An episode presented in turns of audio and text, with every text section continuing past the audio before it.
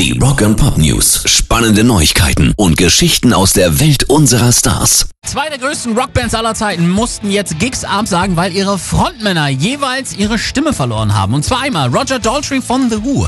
Nach acht Songs musste er in Houston von der Bühne.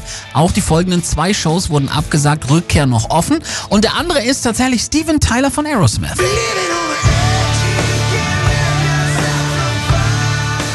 Die mussten ihr Konzert im MGM Grand in Las Vegas absagen. Allerdings machte er auf Twitter schon Scherze über den Verlust seiner Stimme und es soll noch 14 weitere Shows in Las Vegas in diesem Jahr geben. Also apropos Las Vegas, Axel, wenn du das hörst, pass auf deine Stimme auf, Kerl. Erwischt gerade die Besten, so wie es scheint. Rock and Pop News. Aber es gibt auch gute Nachrichten. System of a Down kommen 2020 wieder zu uns auf Tour und das auch als Headliner.